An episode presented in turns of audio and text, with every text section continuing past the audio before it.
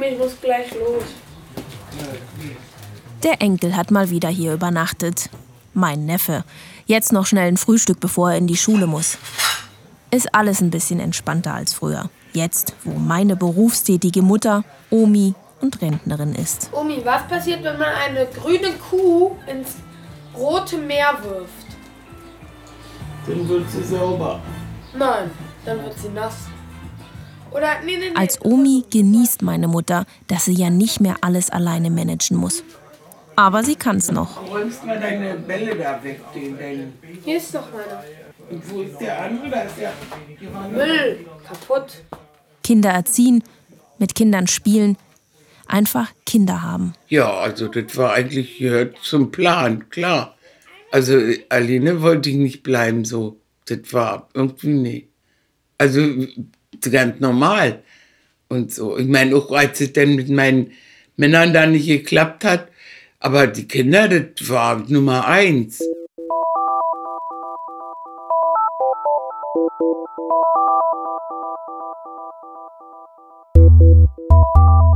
Mensch Mutter. Ein halbes Leben in der DDR. Ein Podcast von Katharina Thoms. Folge 6. Menschenskinder. Für meine Mutter Kind also Nummer 1. Mutter, Vater, Kind, ja, okay. Aber egal, was nun das Ideal im Staat, das Ideal der Kirche eigentlich war, Mutter und Kinder reicht ihr eigentlich auch. Ja, wenn du das jetzt schon sagst mit den Männern, was würdest du denn sagen? War dir, war dir Kind wichtiger als jetzt irgendwie eine Beziehung oder war erst die Beziehung am Anfang und dann irgendwie. Nee, also wenn, wenn das nicht, also wenn der nicht für die Kinder, also, wisst ihr, so Bauernkind bei sein, nee, das gab's nicht. Entweder voll fürs Kind oder dann hau ab. Also da war ich rigoros. Also ich hätte nie irgendwie, nur weil ich einen Mann haben will, mit Kind da irgendwie, nee. Als du jetzt deinen, deinen ersten Mann hattest, war dir klar, von dem will ich jetzt ein Kind oder wie? Naja, klar, das war, gehört dazu. Wenn man dann verheiratet ist, dann will man ein Kind haben, logisch, oder? Finde ich. Na, Heute ist es nicht mehr logisch. Ja, also da, für mich war das so, also logisch. Das dann, und, und als es dann nicht geklappt hat und der sich lieber selber um sich selber gekümmert hat und nicht für das Kind, also kein, kein Geld gebracht, na, nö, also dabei, also so abhängig machen, das war ja auch nicht so schwer bei uns, also denn Ja klar, mit dem abhängig ist die eine Sache, aber man, als du dann, ähm, dann hattest, dann warst du eben alleine mit dem Kind, war dir dann klar, also dann hattest du erstmal wieder niemanden, aber war dir dann klar, dass du noch ein Kind willst oder hast du denn erstmal die Nase voll gehabt von der Erfahrung, die jetzt nicht so toll war? Naja, das hat ja dann eine Weile gedauert und dann irgendwann lernst du halt jemanden kennen. Naja, und denkst, ja, das klappt schon und so. Und dann, naja, dann wollte ich halt, Aber hast, also war dir klar, du willst auf jeden Fall noch ein Kind? ja, auf alle Fälle. Eigentlich wusste ich da schon, dass das nicht wird mit der Beziehung. Aber ich wollte unbedingt noch ein Kind. Also irgendwie, wisst ihr, weiß nicht, ob.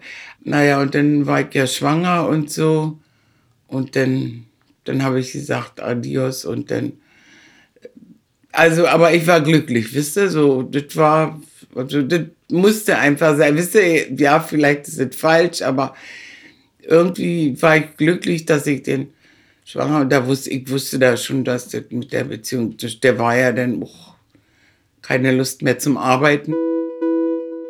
Ein Kind, das unbedingt gewollt ist. Wenn auch nur von einer Seite, von meiner Mutter. Die andere Seite hatte da schon nicht mehr wirklich mitzureden. Mein Vater also. Der Bekannte von den Nachbarn, mit dem es ja erst ganz schön war. War ja auch alles ganz schön eigentlich. Und dann war es bald gar nicht mehr so schön. Der keine Lust mehr zu arbeiten, dann hat er einen Krankenschein. Familiengeschichte. Wiederholt sich. Wisst ihr, wenn das dann nicht mehr klappt, wenn du, wenn du so, nee. Der hat sich dann manchmal aufgeführt, denn nachts sie kommen und die klingelt, wisst ich, wann, von der Kneipe, wisst ihr, und da habe ich ihn einfach mal nie reingelassen, hab die Klingel rausgerissen, den Draht, und hab die Tür zugelassen. Echt? Ja, Dann sollte auf, auf der Straße pennen. War mir egal. Das Ende der nicht so langen Beziehung. Und mein, mein Anfang dann, mein Lebensanfang. Da war er schon weg, rausgeschmissen, mein Vater, der das ja eben gar nicht wusste, dass er überhaupt einer wird. Irgendwann später dann erst. Und vorher hat er, also als er erfahren hat, ähm, äh, hier, er hat eine Tochter, da hat er sich, also auch null nicht bemerkbar gemacht. Nö, gar nicht. Gar nicht. Also hat dir das auch nicht vorgeworfen, so nach dem Motto, wie kannst du mir das verschweigen? Nö, nee, gar nicht. Keine Reaktion. Gar nicht. So, also. Aber für mich war das Kapitel abgeschlossen. Ich komme schon alleine klar. Ein bisschen auch, weil sie das eben so wollte. Deshalb war das auch kein wirkliches Thema bei uns mit dem da.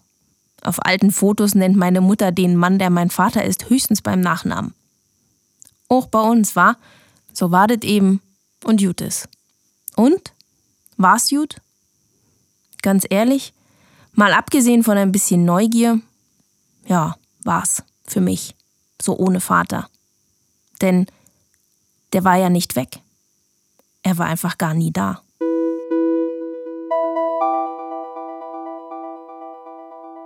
Für meine Mutter war das Kapitel abgehakt. Kein Glück mit den Kerlen, dann eben nicht. Und mit meinem Vater war ihr das ja schon lange klar. Eigentlich wusste ich da schon, dass das nicht wird mit der Beziehung. Aber ich wollte unbedingt noch ein Kind. Noch eins. Ein drittes.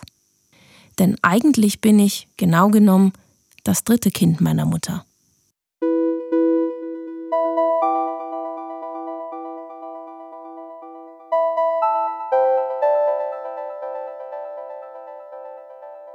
Darf ich mal fragen, wie waren das? Weil ich kann mich ja noch total gut erinnern, dass wir immer ähm, zusammen auf den Friedhof gegangen sind.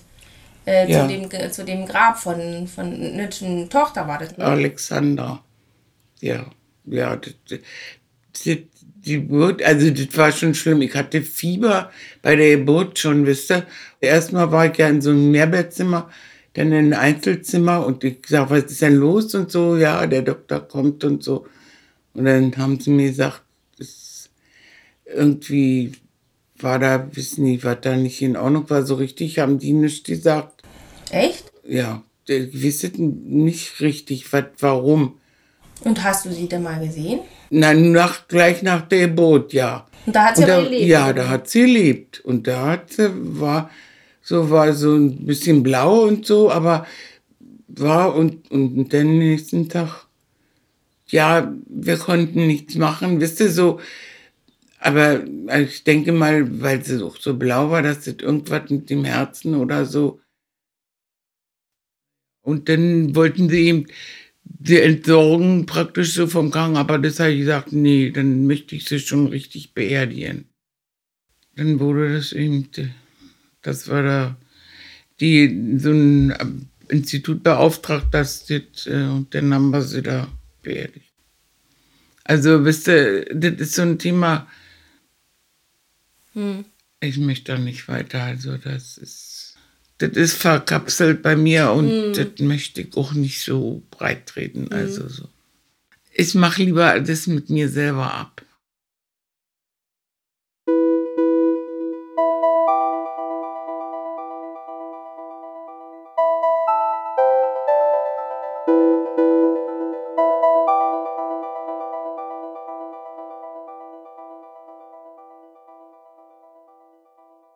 Bis hierhin und nicht weiter. Ich bleibe da stehen, wo auch meine Mutter stehen bleibt. Aber warum erzählen von einer Schwester, die ich nie kennenlernen konnte? Weil ich bisher kaum was von ihr wusste. Und weil auch das dazugehört zum Leben meiner Mutter in der DDR. Ärzte in einem Krankenhaus, die kalt, nüchtern, bürokratisch umgehen mit so einer Tragödie. Hat dir denn da irgendjemand danach irgendwie ist ihr beiseite gestanden oder so? Also ersten, ersten Tage ja kam China. Auch nicht mein Vater, der Vater meiner Schwester. Der hatte keine Zeit und so, weißt du, ich lag da ganz alleine in meinem Bett und naja, bis, mhm. naja, kannst du dir ja vorstellen, also so. Naja, und dann nach einem Jahr oder so bin ich ja dann war ich wieder schwanger und so. Und dann dachte ich jetzt. Und dann war ich glücklich und froh. Dann war das eigentlich, wisst ihr, so. Also irgendwie sonst, ich weiß nicht, wie es mir sonst ergangen wäre.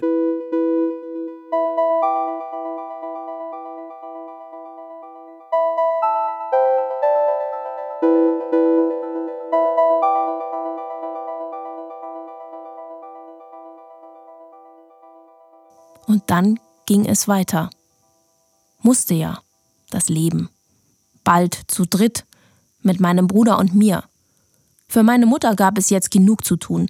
Sie stürzte sich in den Alltag mit zwei Kindern Bundespost. und nun als Postzustellerin. Den Ehrentitel Kollektiv der sozialistischen Arbeit. Mensch. Für Facharbeiter für Postverkehr. Nach Kinderbetreuen und Saubermachen jetzt Briefe und Zeitungen zustellen. Aber wie bist du auf, gerade auf Post gekommen? Also ich meine, das ist ja jetzt nicht Ich völlig will- naheliegend von Ja, dem, was du da gelernt hast. Ja, frag mich nicht. Ich weiß es nicht. Irgendwie, ob ich, vielleicht hat ich mal mit den Zustellern unterhalten oder so. Ich weiß es nicht. Aber warte mal, jetzt, also du bist da einfach hingegangen und konntest sofort anfangen? Na klar, die, die haben ja immer Leute gesucht. Die haben mich mit Kusshand genommen. Also, So einfach war das. das war super einfach.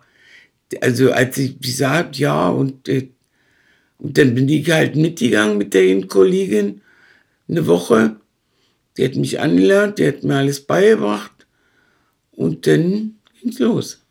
Und du fandest es gut oder? Also erstmal gedacht, das halte ich nie lange aus bei der Kälte, wisst ihr? Das war auch ein schrecklich kalter Januar. Also wirklich Frost ohne Ende. Ich bin nach Hause gekommen, also ich musste mir erstmal auftauen. Aber dann dachte ich, na ja, und dann hat verdient, im Verhältnis habe ich ja auch ganz gut denn. Und dann dachte ich einfach, mach's einfach weiter. Naja, und dann so, dann wie ist es denn hier mit dem Auto? Äh, wurde ja umgestellt da, Autofahren, Führerschein, wer macht Führerschein? Ja, haben sich ja viele gemeldet und dann immer mehr abgesprungen. Ich habe mich nicht gemeldet, weil ich dachte, ich kann niemals Auto fahren.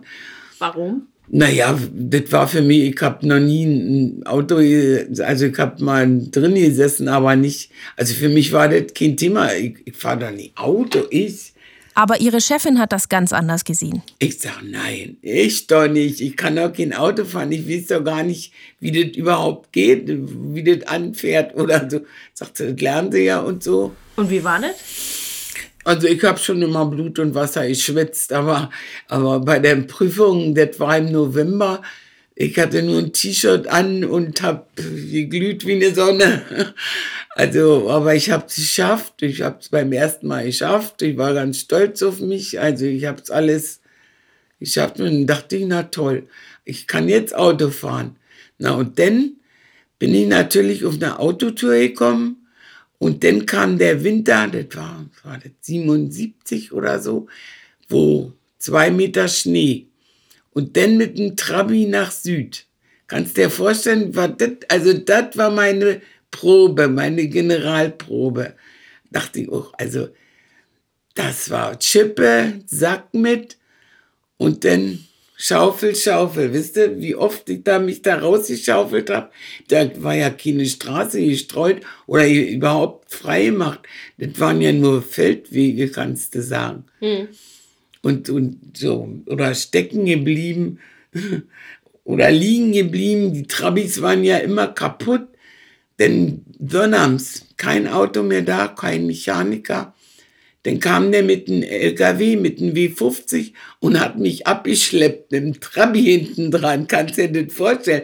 Ein riesen LKW und ich habe mit meinem Trabi da hinten gebammelt. Also wir haben schon Sachen da gemacht. Also, nee, Wahnsinn. also überhaupt diese Lage, die haben eins ausgebaut, Ersatzreifen hatte keiner mit, also weil die haben sie ja dann gebraucht.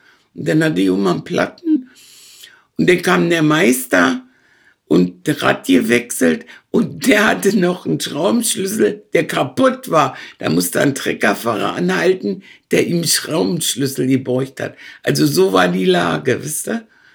Alles auf, äh, auf dem Zahnfleisch. Oh, aber voll, voll.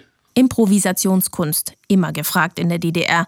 Auf der einen Seite harte Arbeit, auf der anderen laissez-faire. Eben, also du siehst ja die, manche Schwänzer, die ewig krank gemacht und wurden nicht rausgeschmissen und so, wisst ihr, aber andere mussten dann mitarbeiten. Das war ja bei uns oft so, dass wir da, wir hatten auch immer welche, wisst ihr, die dann einfach krank waren, krank gemacht haben, also nicht krank waren, sondern gemacht haben.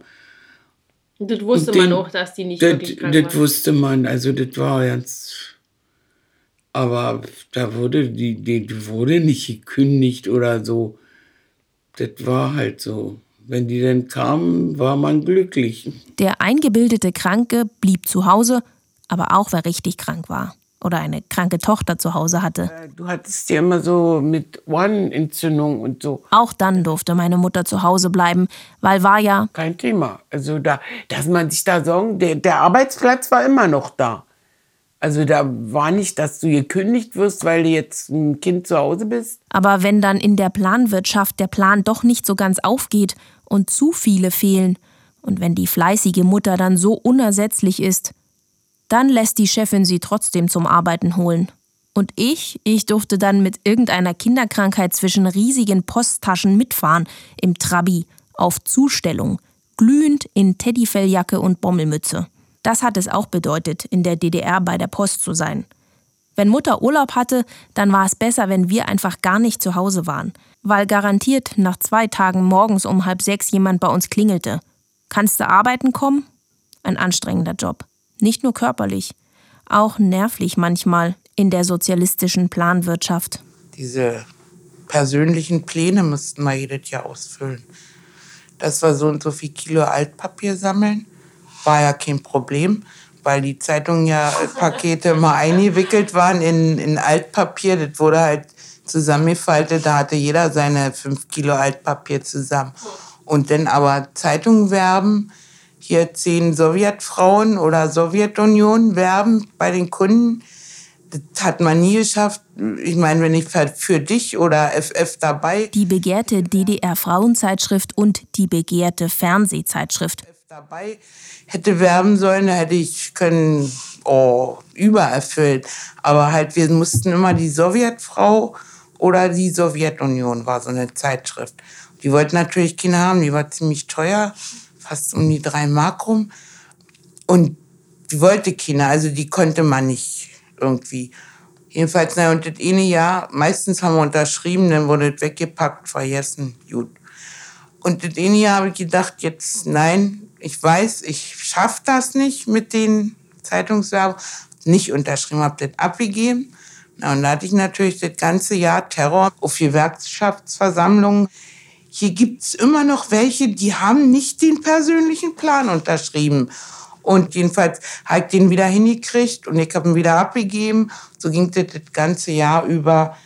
Aber halt, naja, das war, also das war eine Farce. Das war eigentlich, ob du das unterschreibst oder nicht, da hat kein Hahn mehr nachgekriegt. Trotzdem, die cholerische Chefin, die natürlich auch in der Partei war, also SED-Mitglied, trotzdem hat die Mutter später gute sozialistische Arbeit bescheinigt. Trotzdem in meinen Zeugnissen, die sie dann nachher nach der Wende aussortiert haben, da hat sie mir mal gutes sozialistisches Bewusstsein untergestellt, dass ich meine Kinder sozialistisch erzogen habe, musste jedes Jahr so einen Bericht über uns schreiben. Der war in der Personalakte. Und das haben sie aussortiert, wo die Wende war, und haben uns das gegeben. Also alles, was so politisch war, hat jeder gekriegt, denn jedes überhaupt richtig übernommen wurde. Also das wurde alles aus den Personalakten rausgenommen. Halt noch da. Ich war schon nach kurzer Zeit eine vollwertige Kraft. Bin pünktlich, gute Einstellung zur Arbeit. Obwohl meine Mutter auch bei der Post mit ihrem Katholischsein nicht gerade hinterm Berg gehalten hat. Wieder so ein Protest im Kleinen. Zum Beispiel als immer 1. Mai auf dem Sonntag war und ich bin auch nicht demonstrieren gegangen. Ich habe gesagt, der Sonntag ist meiner. Ich arbeite sechs Tage die Woche und da kann mir keiner vorschreiben, was ich am siebten Tag mache. Das ist mein Tag. Bin ich demonstrieren gegangen, bin dann in die Kirche gegangen, haben mich welche gesehen und dann wurde ich zusammengeschrien und ich hab, hätte dann sollen nicht ausreisen zum Geburtstag meiner Tante. Ich gesagt, ich will nicht ausreisen, ich will meine Tante zum Geburtstag besuchen. Aber dann durfte ich trotzdem fahren. Viel Lärm um nichts, zum Glück. Für meine Mutter war das dann die Arbeit, die sie nicht mehr gewechselt hat, die heftig, herausfordernd und kräftezehrend war, aber sicher. Und die zum Leben gereicht hat. Bei der Post habe ich dann so um die zwischen 500 und 600 Mark verdient. Das klingt ja jetzt heute erstmal nicht wirklich viel. Aber denn in, in dieser, ich, ich weiß gar nicht, bei der, in der alten Wohnung, wie viel Miete ich bezahlt habe. Aber in der neuen habe ich da äh, 55 Mark äh, Miete für diese große Wohnung. Für die, ich meine, waren 84 Quadratmeter und 55 Mark. Und als sie mir die Badewanne eingebaut haben, habe ich dann 60 Mark bezahlt. Krass. Ja, und das ist natürlich nicht viel. Ja. Und dann war Strom, naja, das war auch nicht teuer. Und blieb denn was übrig am Ende vom Monat oder war wirklich alles für so Lebenshaltung, Alltags? Also es war eigentlich nicht, wenn man denn noch ein paar Sachen kaufen musste, wie sich ein paar Schuhe und so, also da blieb nichts übrig eigentlich. Das heißt, du musstest schon rechnen. Ich musste rechnen, ja, ja. Also ich musste sehen, dass das Geld im Monat überreicht. Und so, also groß sparen war nicht. Aber meine Mutter war zufrieden. So, wie es war. Klar war es manchmal schwer und, und da war man fertig. Aber also ich habe es nicht bereut. Da war krisensicherer Job. Siehst du, ja, bin gut über die Wände gekommen. Bei vielen anderen nicht. Und die konnten uns, die haben uns nicht rausgeschmissen und so. Also da war ich richtig froh bei der Wende, dass ich da bei der Post war.